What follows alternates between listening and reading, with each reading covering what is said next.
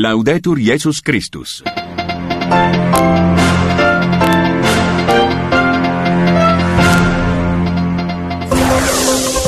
Vatican News. Desde la Ciudad del Vaticano, informativo matutino.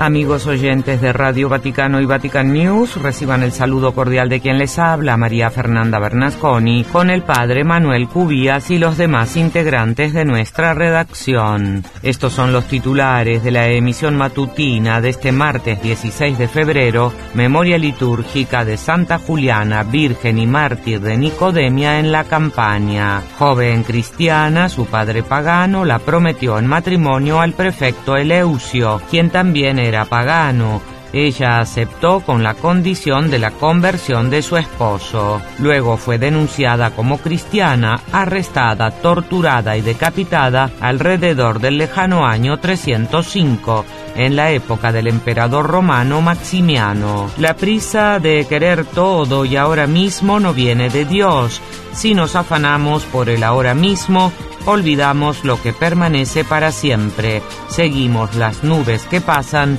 y perdemos de vista el cielo. Lo acaba de escribir el Papa Francisco en su cuenta oficial de Twitter arroba pontifex. Veinte cristianos coptos ortodoxos egiptos y un ganés fueron brutalmente asesinados por el autoproclamado Estado Islámico ISIS el 15 de febrero del año 2015 y con motivo de su conmemoración ayer con un encuentro organizado de manera online a causa de la pandemia en el que participó el Papa Francisco a través de un video mensaje, leemos, gracias por testimoniar a Jesús incluso con la vida.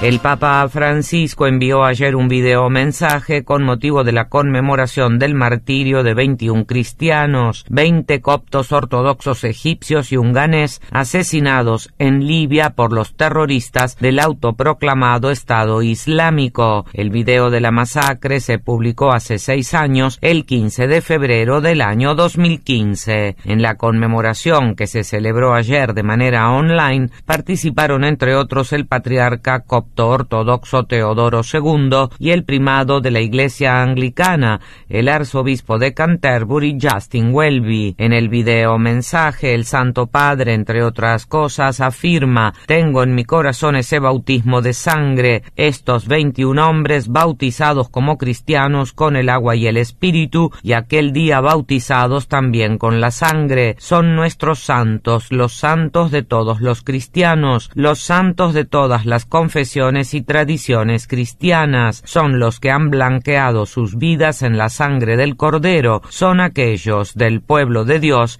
del pueblo fiel de Dios. También recuerda el pontífice que habían ido a trabajar al extranjero para mantener a sus familias, hombres corrientes, padres de familia, hombres con la ilusión, el deseo de tener hijos, hombres con la dignidad de trabajadores que no sólo buscaban llevar el pan a su casa, sino llevarlo a casa con la dignidad del trabajo, y esos hombres dieron testimonio de Jesucristo, degollados por la brutalidad del ISIS, murieron diciendo Señor Jesús, confesando el nombre de Jesús. Francisco reflexiona acerca de que es cierto que hay una tragedia, que estas personas dejaron sus vidas en la playa, pero también es cierto que la playa fue bendecida por su sangre, pero es aún más cierto, afirma, que de su sencillez, de su fe simple pero coherente, recibieron el mayor regalo que un cristiano puede recibir, testimoniar a Cristo hasta dar la propia vida. De manera que el Papa dice Doy gracias a Dios nuestro Padre porque nos ha dado estos valientes hermanos. Agradezco al Espíritu Santo porque les dio la fuerza y la coherencia de llegar a la confesión de Jesucristo hasta con la sangre. Doy gracias a los obispos, a los sacerdotes de la Iglesia hermana copta que los han educado, les han enseñado a crecer en la fe y agradezco a las madres de estas personas, de estos veintiún hombres que los alimentaron en la fe Son las madres del santo pueblo de Dios que transmiten la fe en dialecto, un dialecto que va más allá de las lenguas, el dialecto de la pertenencia. Oremos juntos hoy, concluye el Papa su videomensaje de ayer en esta conmemoración de los 21 mártires coptos que intercedan por todos nosotros ante el Padre.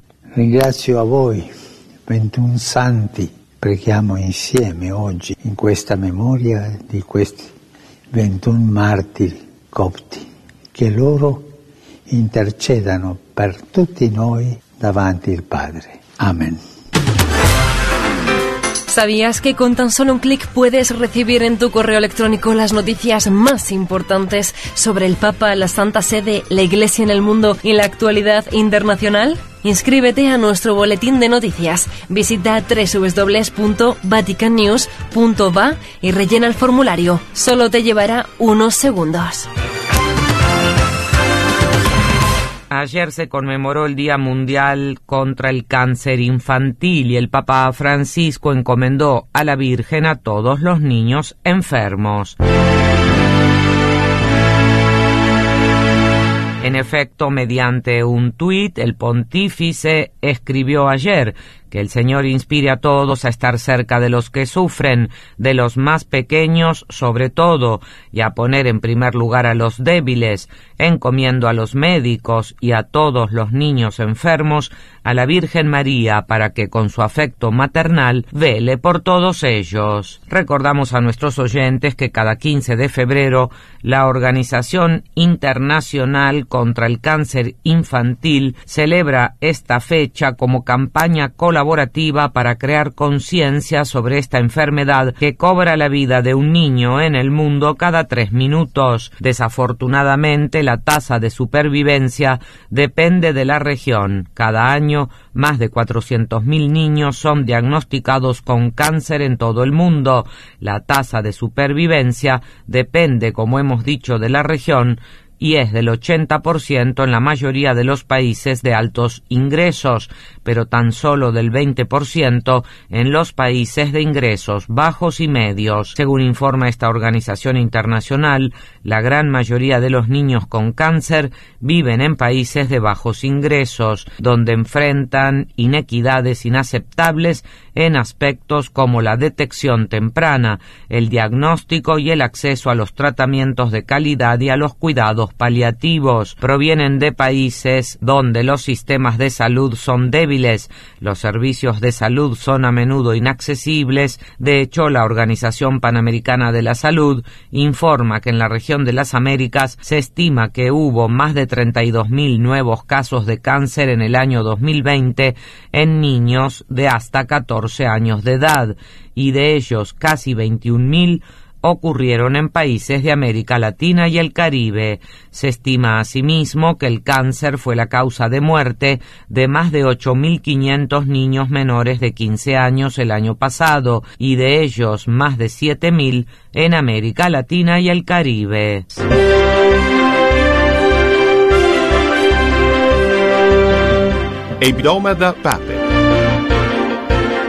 Escucha la actualidad de la Iglesia y el mundo en latín a través del nuevo informativo de Vatican News, cada sábado a las seis y media de la tarde.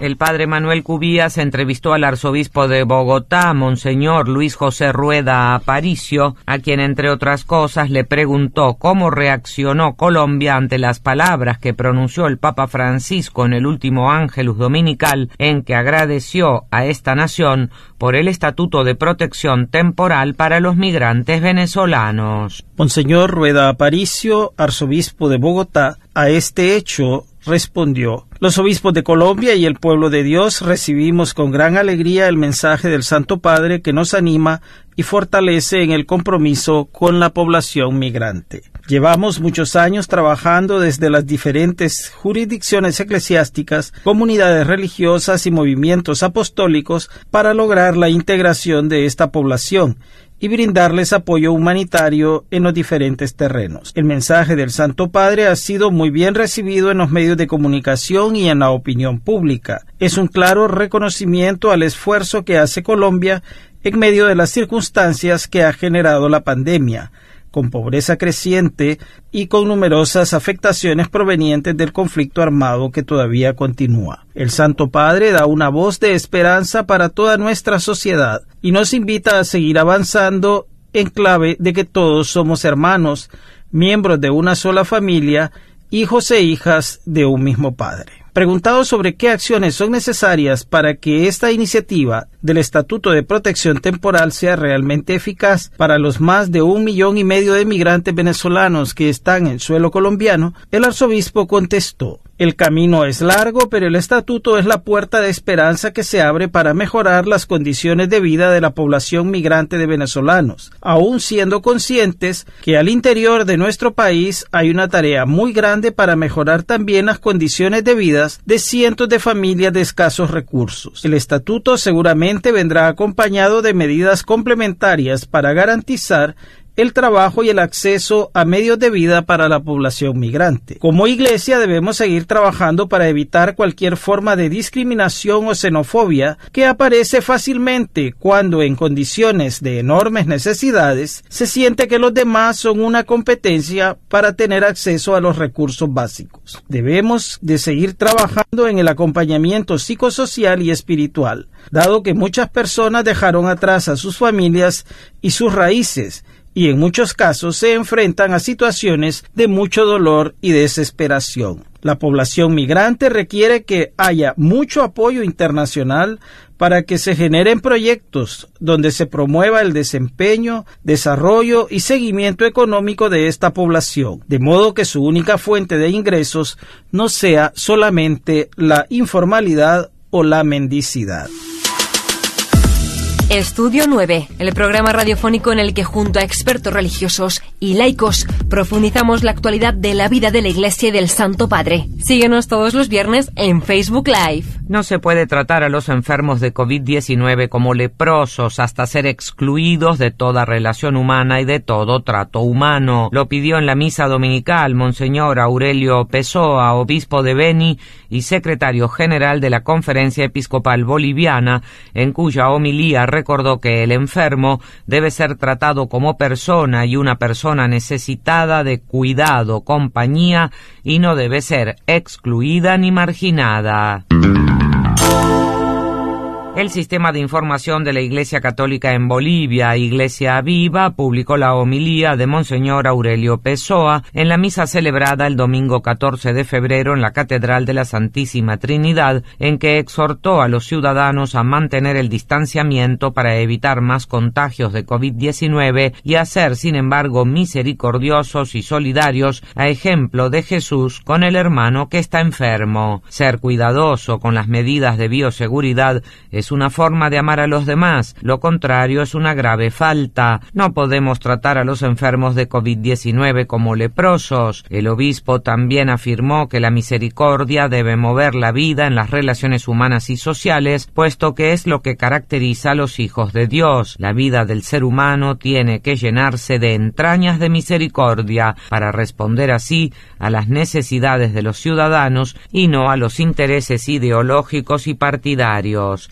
añadió que durante estos días en el país la prioridad debería ser la enfermedad de la gente y no los enjuiciamientos o la búsqueda de culpables, puesto que ya habrá tiempo para aquello, y no es de humanos, y mucho menos de cristianos, el revanchismo y el rencor, porque oscurece la verdad. Monseñor Aurelio Pessoa recordó también que la Iglesia lamenta que en Bolivia se haya avanzado muy poco en el logro de una salud sin discriminación Todavía hoy, dijo, hay tantas familias pobres en cuyo seno hay un enfermo y no pueden acudir a los servicios sanitarios por no tener posibilidades económicas, y esto por la insuficiente atención en los centros públicos. La dignidad humana, añadió, reclama un sistema sanitario con calidad y sin discriminación entre pobres y ricos que no existe en Bolivia aún pero también un trato humano con calidez a los enfermos que es responsabilidad de todos, y concluyó invocando a Dios para que los ayude a lograr todo lo que deseen y esté presente en su esperanza, haciendo que sus vidas sean más humanas y más cristianas. Mañana, miércoles de ceniza, el Papa Francisco presidirá a las nueve y media de la mañana en la Basílica de San Pedro y concretamente en el altar de la cátedra la Santa Misa del Día. Hasta aquí amigos oyentes el informativo matutino de Radio Vaticano de este martes 16 de febrero. Gracias por estar en nuestra sintonía y muy buenos días.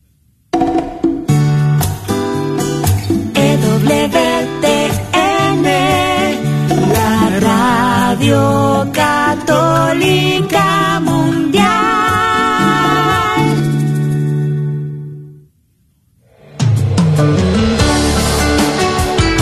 Mira que estoy a la puerta y llamo. Si uno escucha mi voz y me abre, entraré en su casa y comeré con él y él conmigo. Apocalipsis 3:20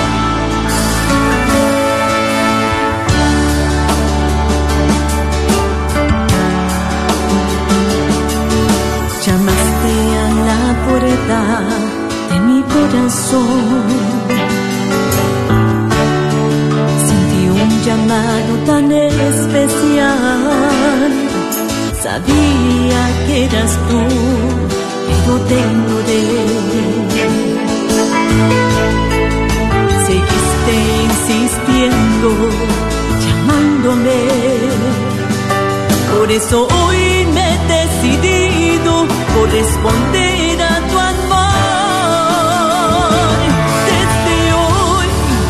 todo mi pasado.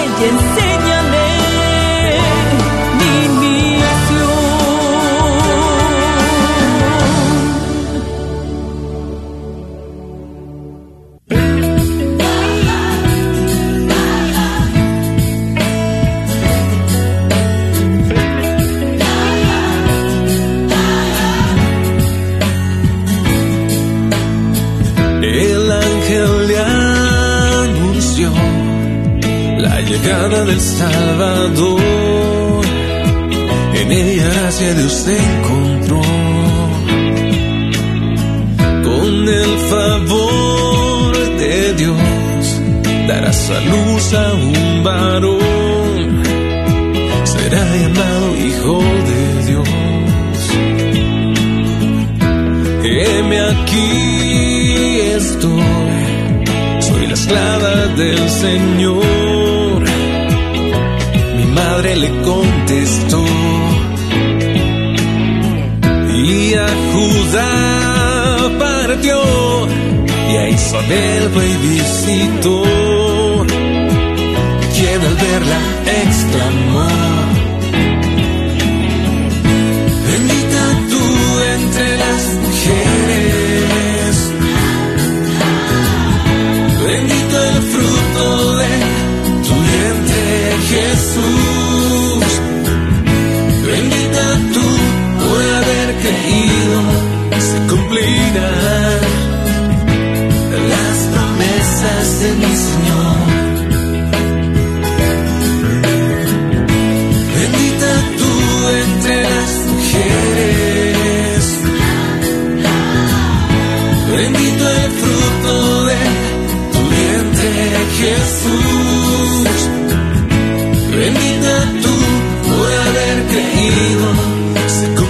freedom.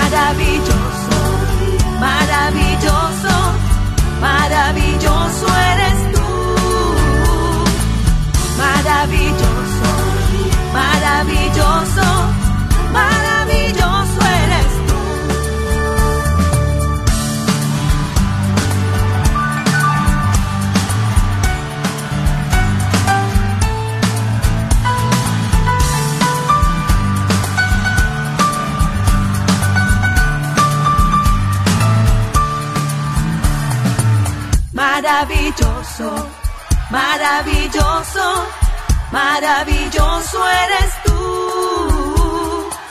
Maravilloso, maravilloso, maravilloso eres tú. Maravilloso, maravilloso, maravilloso eres tú. Maravilloso, maravilloso,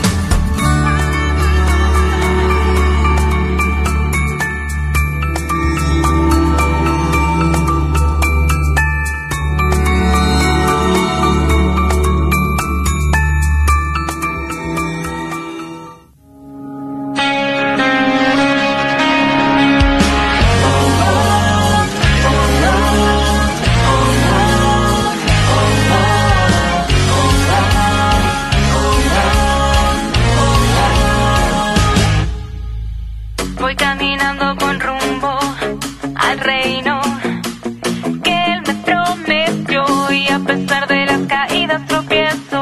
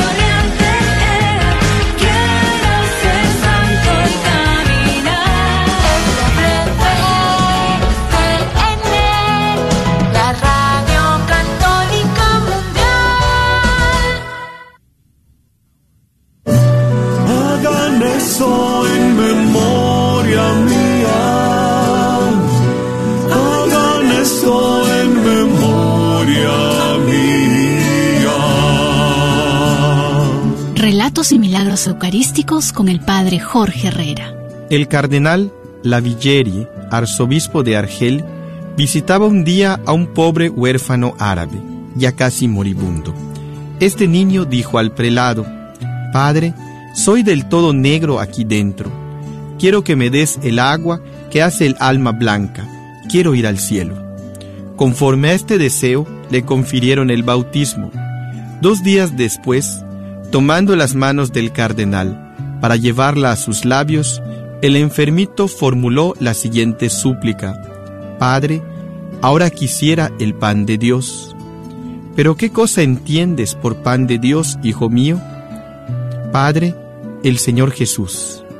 Le dieron la comunión, pero a la vista de la hostia santa, nos refiere el cardenal Lavilleri, el semblante del pequeño árabe, medio salvaje aún y moribundo de una horrible enfermedad, apareció iluminado con las claridades de la fe y del amor, que transfiguraban sus facciones, tendió sus bracitos enflaquecidos hacia el lecho, había recibido a Jesús. Los que lo rodeaban, sacerdotes, hermanos y niños, contemplaban con respeto aquel espectáculo sublime. El niño se había ido con Dios. En el momento memoria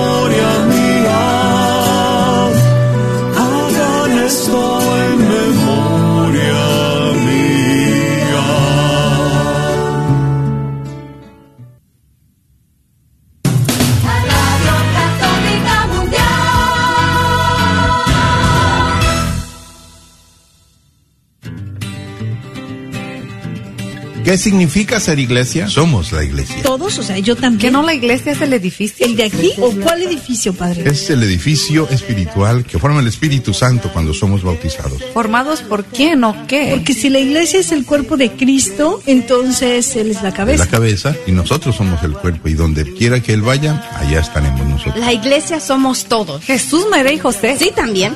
Conversando la fe, somos la iglesia. Este es su programa Conversando la Fe. Comenzamos.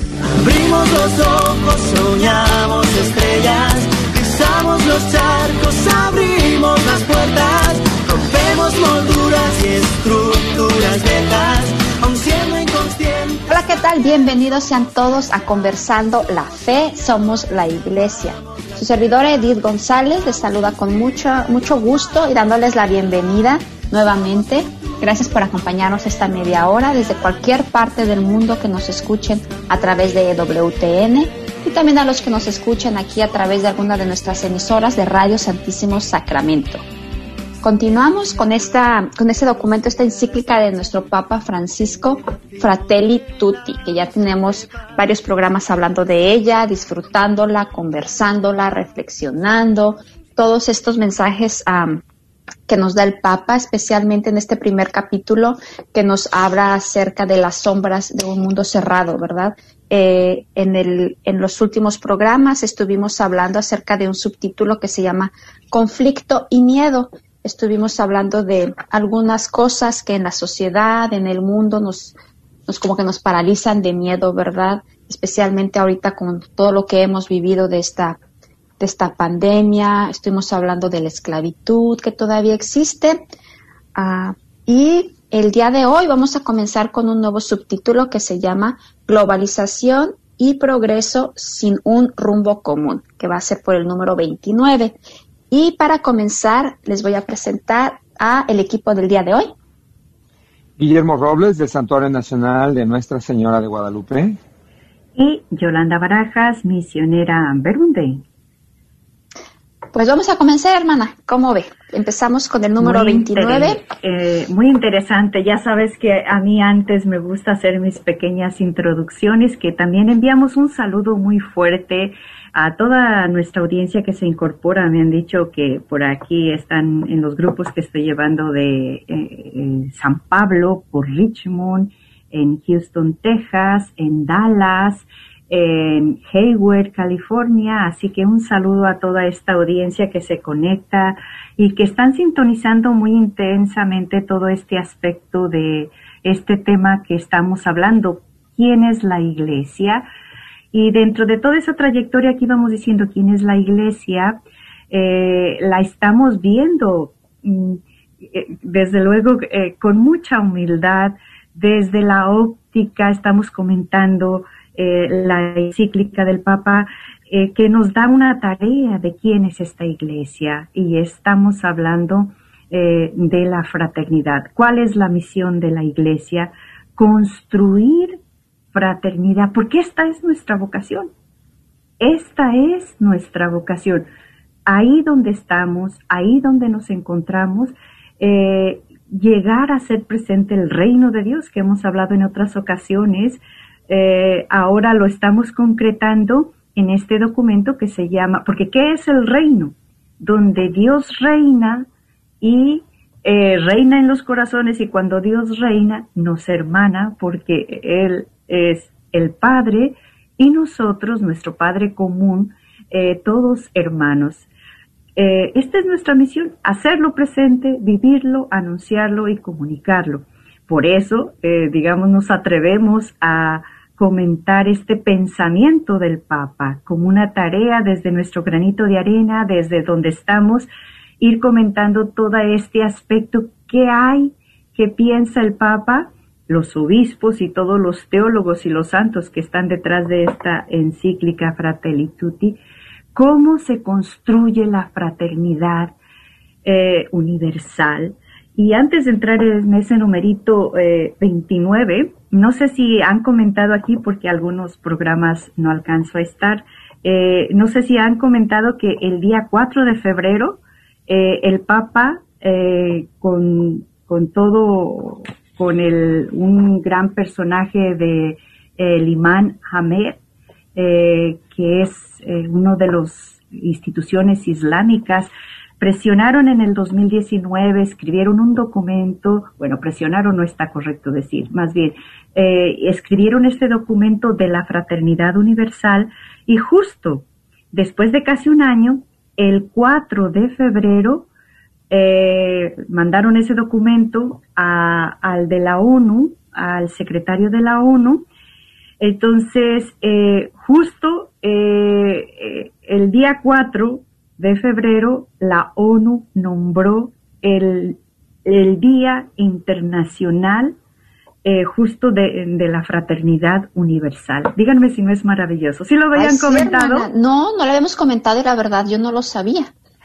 Sí, sí, Sí, yo tampoco sabía esa maravilla. Qué, qué, qué bonito, de veras. Como a veces uno piensa, eh, la verdad, a mí me ha pasado por la, por la mente antes, ¿verdad? Cuando todavía no estaba muy involucrada, cuando veía que el Papa Juan Pablo, ¿verdad? Nuestro santo San Juan Pablo II viajaba, iba por todas partes y la gente lo seguía. Yo decía, pues sí, la gente que lo sigue, nosotros creemos en él y, y, y, y en nuestra fe.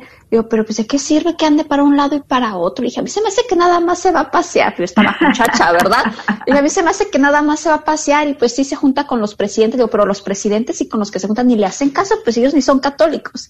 Pero de veras, cómo ver que realmente estas visitas que hace nuestro Santo Padre a estos líderes tienen efecto, ¿verdad? Tienen una razón de ser y, y pues ellos iluminados por el Espíritu Santo saben, ¿verdad? Mejor nosotros no comprendemos o decimos, ay, que se anda metiendo con esto, con esto otro, pero siempre hay, siempre hay un fruto y, y, y qué gusto de veras que nos comparta esto, hermana. Muchas gracias porque es algo donde podemos ver que, que poco a poco, pero sí se dan los, los frutos que el Espíritu Santo quiere, sobre todo ahora pues con esto de la fraternidad, ¿verdad? Así es, así es. Mm, Memo, ¿tú querías decir algo? Bueno, nada más quería comentar que a mí me gustan mucho los, bueno, hay unos días que me gustan que han creado, como ese día que inventaron de la fraternidad, pues es excelente.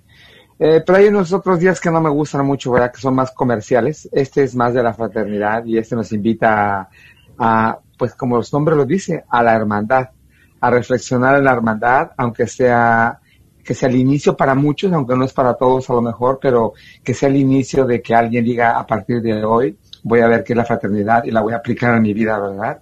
Yo creo que a alguien, a alguien le va a servir. Eso es lo que me gusta.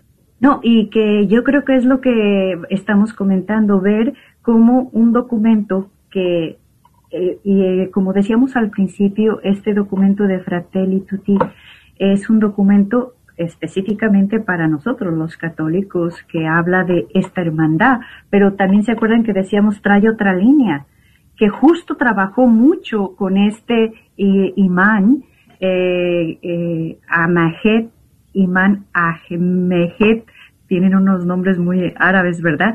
Pero es eh, este, eh, es uno de los grandes secretarios, personajes, como a nosotros tenemos el Papa, pues ellos tienen él, eh, a este hombre, y escribieron juntos. Eh, redactaron junto con más, por supuesto, más personas, pero digamos, eso es un gran avance para el diálogo. Eso es en mundial, o sea, para no estar peleándonos entre musulmanes y católicos y cristianos, sino que ese documento habla de lo que tenemos en común, el, el Fratelli Tutti, y las consecuencias de llevar esto a las Naciones Unidas, pues tiene un eco tremendísimo y una responsabilidad muy grande para la Iglesia, porque como nos dicen, ¿no? Ok, sean ustedes hermanos para ver si es verdad que a ustedes les está funcionando ese documento. Queremos verlo vivido en ustedes para que influya en el mundo entero. Entonces, eh, este documento nos da las líneas de cómo eh, podemos vivir como hermanos y los que no son de nuestra religión en una amistad social. A mí esas dos líneas me encantan. Nosotros, casi como decirlo, a nosotros nos toca traducirlo en un lenguaje de hermanos. Todo hombre es mi hermano. Y en relación con otras religiones, oye, seamos amigos, seamos una amistad, o Hermanos. sea, hermanos. Entonces le ponen ese título a- aceptado por, por este gran líder musulmán. Entonces eso es hacia abajo.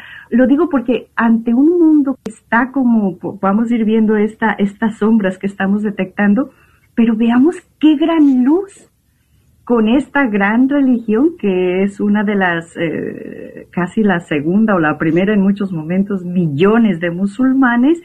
Bueno, este son musulmanes suní, que este es el jefe, ya ven que ellos tienen muchas divisiones y muchos grupitos, pues, eh, pero uno de ellos.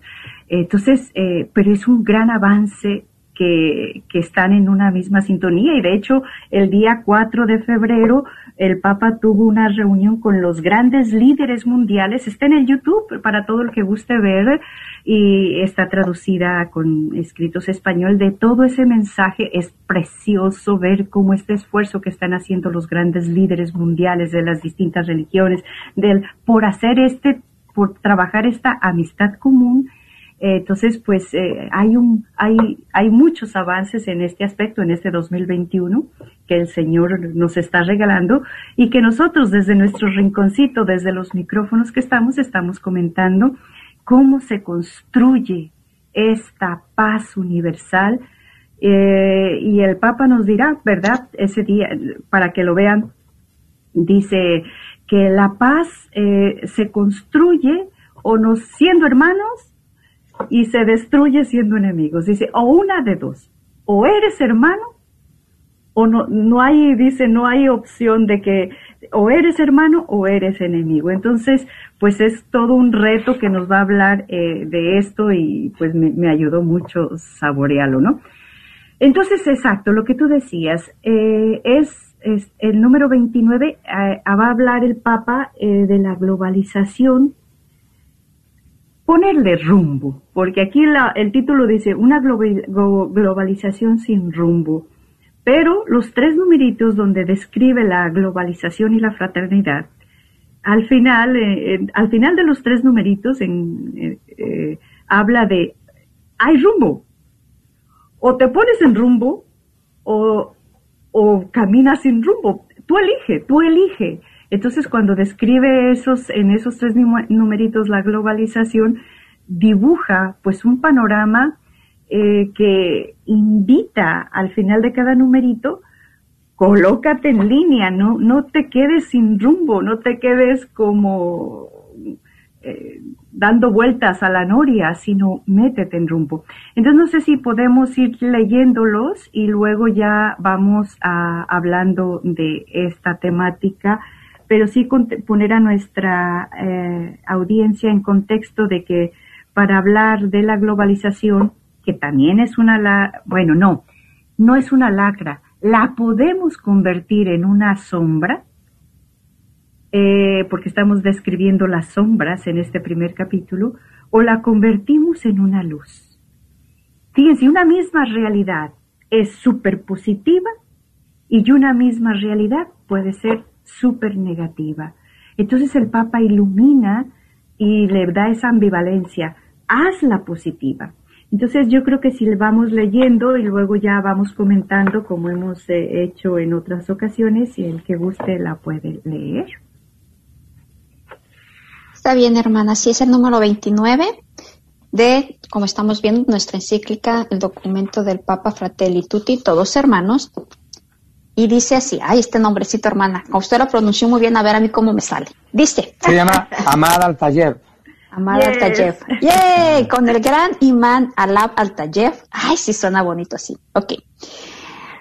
Con el gran imán a- Alá, ah, ya se me trabó. Alam Altayev, no ignoramos los avances positivos que se dieron en la ciencia, la tecnología, la medicina, la industria y el bienestar, sobre todo en los países desarrollados. No obstante, subrayamos que junto a tales progresos históricos grandes y valiosos, se constata un deterioro de la ética que con- condiciona la acción internacional y debilitamiento de los valores espirituales y del sentido de responsabilidad. Todo eso contribuye a que se difunda una sensación general de frustración, de soledad y de desesperación. Nacen focos de tensión y se acumulan armas y municiones en una situación mundial dominada por la incertidumbre, la desilusión y el miedo al futuro y controlada por intereses económicos miopes. También señalamos a las fuertes crisis políticas, la injusticia y la falta de una distribución equitativa de los recursos naturales. Con respecto a, a las crisis que llevan a la muerte a millones de niños, reducidos ya a esqueletos humanos a causa de la pobreza y del hambre, reina un silencio internacional inaceptable. Ante este panorama, si bien nos cautivan muchos avances, no advertimos un rumbo realmente humano. Así es, como ve, hermana. Realmente es como usted nos decía, ¿verdad? Están señalando todo lo que, lo que todos estos avances y todos estos desarrollos han creado en la historia, pero que realmente no se están, no se están preocupando por, por el hombre, por la humanidad, todo lo que están causando. O sea, yo creo que aquí el llamado que el Papa, por una parte, decía, nombra que dice, con el gran aporte eh, positivo de este gran imán, eh, hemos trabajado juntos y detectaron ellos, va diciendo, hemos detectado el avance, hay avance, yo creo que eh, es una visión muy positiva. Hay la globalización, ¿qué significa globalización? Este proceso mundial para nuestra audiencia, ya hay que ir también eh, diciendo significados de la palabrita para que a nuestra audiencia le quede, sé que muchos ya lo saben, pero por aquellos que no, la palabra globalización es el proceso de integración mundial de los de todo el mundo, o sea, de todos mundo, todo el mundo, por decirlo así, nos enteramos todo de todo. Hay una influencia unos y otros, nos influimos para bien o para mal globalmente de globo, ¿verdad? El globo, el globo, el globo terráqueo, la Tierra, nos afecta. Y estamos eh, participando de, una guerra desde lejos, estamos viéndola en el Internet, eh, entonces todo eso es global, no sucede ya, por eso se llama al mundo la aldea común, ¿verdad? Entonces se avanza mucho.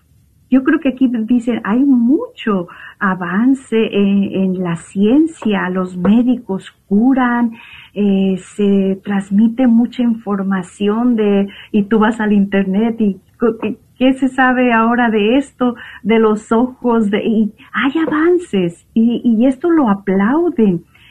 Pero el tema aquí va a ser en qué nivel estamos tomando en cuenta al otro. Al frágil, al pequeño, al que no tiene. Entonces dice, el 75%, digamos, queda en manos de lo que hay de bien, de los que son más fuertes. Esta globalización eh, va a influir mucho, eh, por ejemplo, la tecnología. Dice, la tienen mucho los países de primer mundo. Eh, una Europa, un Norteamérica, una Australia, pero hay otros países que no están creciendo igual en tecnología. No les están llegando, en cambio unos están acumulando y se están perfeccionando en su tecnología, pero no están teniendo en cuenta al otro. Y eso a la larga está generando un peligro, un foco, un foco de tensión. Entonces, aquí va hablando de, de, todo ese, digamos, dice el bienestar, sobre todo de los países desarrollados. Entonces, eh, dice, pero mm, han visto todo ese bienestar. Muy bien. Dice, pero también hemos detectado el, el imán y yo, y acordémonos que el Papa cuando de- hace estas detecciones de lo que está sucediendo en el mundo, es fruto de sus viajes y de que entró en contacto con la gente y de que palpó el sufrimiento de la gente, las llagas de la gente, no se inventa, no, no saca, eh, digamos, eh, llagas de laboratorio, sino que fueron entregadas, vistas, palpadas en todos sus viajes. Hemos comentado en otras ocasiones que todas estas sombras que está hablando es lo que ha visto en sus viajes, lo que ha sentido, lo que ha escuchado a la gente en sus viajes, ¿no? Entonces dice, hay tres, aquí dice, ah, hay tres como, hemos detectado tres deterioros, ¿verdad? Negativos de la globalización. Ante esta positividad que sí se crece, es verdad, tienes unos, tenemos unos teléfonos, el otro día nos reíamos con mi hermana cuando, si es que hace como en 20 años, ¿se acuerdan aquellos teléfonos que parecían una botella de cerveza? O sea, Un tabique. exacto, Y pero... pesaban como un tabique. Exacto. ¿y ¿Qué tal? O aquellas computadoras que yo me acuerdo, nuestra primer computadora de verdad era grandísima. Qué esperanzas. Y ahora traes una computadora en un teléfono, en una laptop, en una tableta. Pero yo me acuerdo la computadora en un cajón grande, grande, que tenía una pantallota, una joroba tan grande. Y ahora dices, Claro que ha habido avance, claro que es positivo. En vez de cargarte, me acuerdo que, que- que en vez de cargarte una computadora para irte a otro país de, de 20 kilos o 15 kilos o 10 kilos, no sé, no soy exagerada, a cargar una de 2 kilos, pues es mucha, hay mucha diferencia. Claro que hay cosas. Dice, pero este de- hay un deterioro que también dice, no obstante, subrayaremos tales progresos históricos, ¿verdad? Ah, y de- constatamos también un deterioro, aquí habla de tres deterioros, la ética, los valores espirituales, eh, la crisis política. Entonces, eh, frente a este avance, ah, va a hablar de, de lo negativo, de la, digamos, de lo que no es tan positivo o de lo que se le está olvidando a la globalización. Y entonces habla de ese deterioro de la ética. Eh, ¿Qué significa ese deteriorarse la ética? Porque dice, también hemos constatado un deterioro, un no hay ética. Eh, ¿Y qué significa eso? Sabemos que la ética eh, es, eh, digamos, el, el comportamiento. Entonces, dice, esa falta de ética condiciona acciones internacionales. Es decir, se permite, no hay ética. Entonces, fíjense, cuando decimos hay abortos, hay eutanasias, viene aquí esta falta de ética. Nace aquí. Al no haber una ética eh, que permite, que me permite, la ética es el comportamiento del bien común, entonces se permiten estas desigualdades porque hay eh, unos países crecen más que otros y no se preocupan de los más pequeños y los más frágiles, sino yo, yo bien, yo bien, yo bien, por falta de ética. Y entonces eh, ahí dice que unos, eh, y uno piensa, dice, hay una crisis de ética, de, digamos, mm, no, no me importa el otro, ahorita luego va a hablar. ¿Cómo es posible que hoy en día, en pleno siglo XXI, un hombre en un día, me enteré el otro día cuánto gana un hombre de una gran compañía, 100 millones más, posiblemente, un día ganó en fuertes tiempos de Navidad mil millones al día. ¿Cómo se entiende que un hombre gane 100 millones, vamos a bajarnos más humilde, al día y un hombre, padre de familia, en el mismo día gane 75 pesos? O sea, eso es inconcebible. Eso es una falta de ética tremenda. Y fíjense, es que no podemos callarnos. O sea, ¿cómo, cómo no va a haber revelación? ¿Cómo no va a haber que, que, que dices, y, cómo, y dice el Papa, y, y quedan a- ante eh, lo que dice el Papa, reina un silencio internacional inaceptable.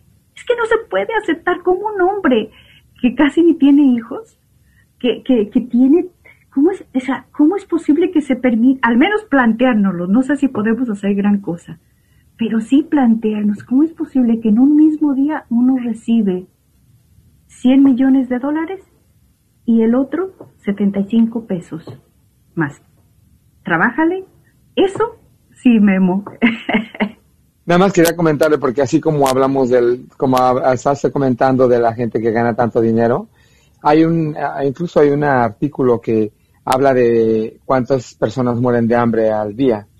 Y es impresionante los números, esos son números que yo creo que le ganan a la pandemia incluso, porque al día mueren 8.500 niños menores de 15 años de hambre, nada más de hambre a nivel mundial. En el año 2017 murieron a 6.3 millones de niños menores de 15 años de hambre. Eso, y, como lo comentaba yo en un programa anterior, o creo que hace tres o cuatro programas, imagínense, yo donde trabajo veo como la gente tira la comida. Y cuando oigo este artículo, lo leo y, escucho que hay, o sea, 8.500 niños muriendo de hambre, es, es totalmente falta de ética, ¿verdad? Al igual que la del dinero. Hay un desbalance muy, ya muy tremendo en el que no sé cuándo lo vamos a lograr uh, acomodar. Hermana.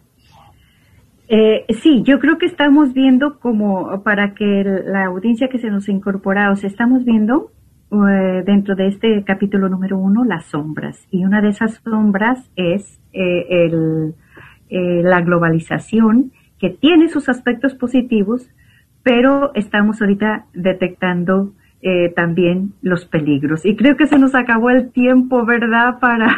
Ya casi, ya casi, hermana, pero qué, qué emoción, qué, de veras como, como toda esta, esta plática que tenemos, ojalá que ustedes los que nos están escuchando estén también igual de, de interesados y a ver qué sigue y a ver qué dice papá más adelante, porque realmente, como dice la hermana, primero se ataca, pues estas cosas que cuando las platicamos, pues sí se oyen muy feas y muy negativas, pero es necesario saberlas. A mí me gusta un término que él utilizó aquí, que economías miopes. O sea, yo tengo miopía, yo tengo mis lentes y sé que veo borroso. Entonces, esa invitación a no ser miopes, a no dejarnos llevar por esto ver borroso, no ver más allá de lo que puedo ver, sino estar abiertos a las necesidades de los hermanos, ¿verdad? Pues bueno, con esto nos despedimos. Muchas gracias por, por habernos acompañado el día de hoy. Se despide de ustedes Edith González.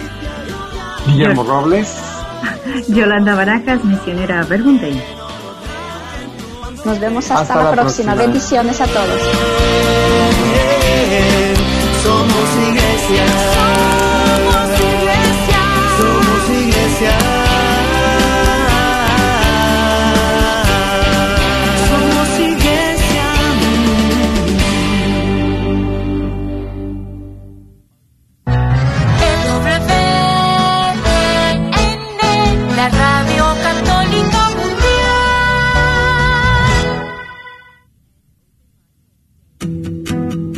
Experiencias, cantos y cuentos del amor de Dios con Esther Hernández.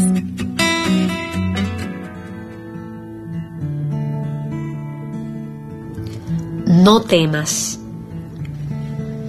La mayoría de las veces nuestros problemas son cosas que ni los amigos ni la familia pueden arreglar. son cosas que necesitan tiempo para resolverse y tú y yo nos llenamos con esa incertidumbre de qué va a pasar, qué voy a hacer, eh, me darán la beca, me darán el trabajo, no tengo dinero. Realmente estamos llenos de situaciones difíciles, la vida a veces es difícil, pero el Señor te dice hoy, y me dice a mí también, no temas. Lo dice en Isaías 41, así que no temas porque yo estoy contigo. No te angusties por nada, porque yo soy tu Dios yo te fortalezco, yo te ayudo.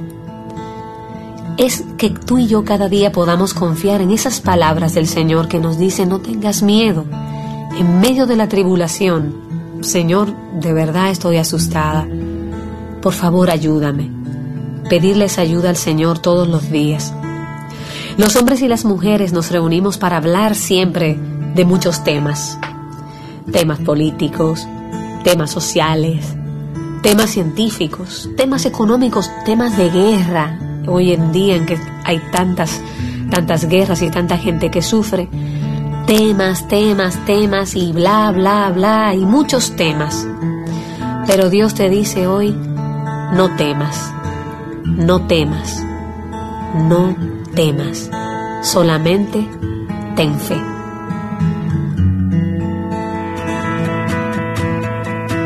Si quieres escuchar más experiencias, visita esterhernandez.net.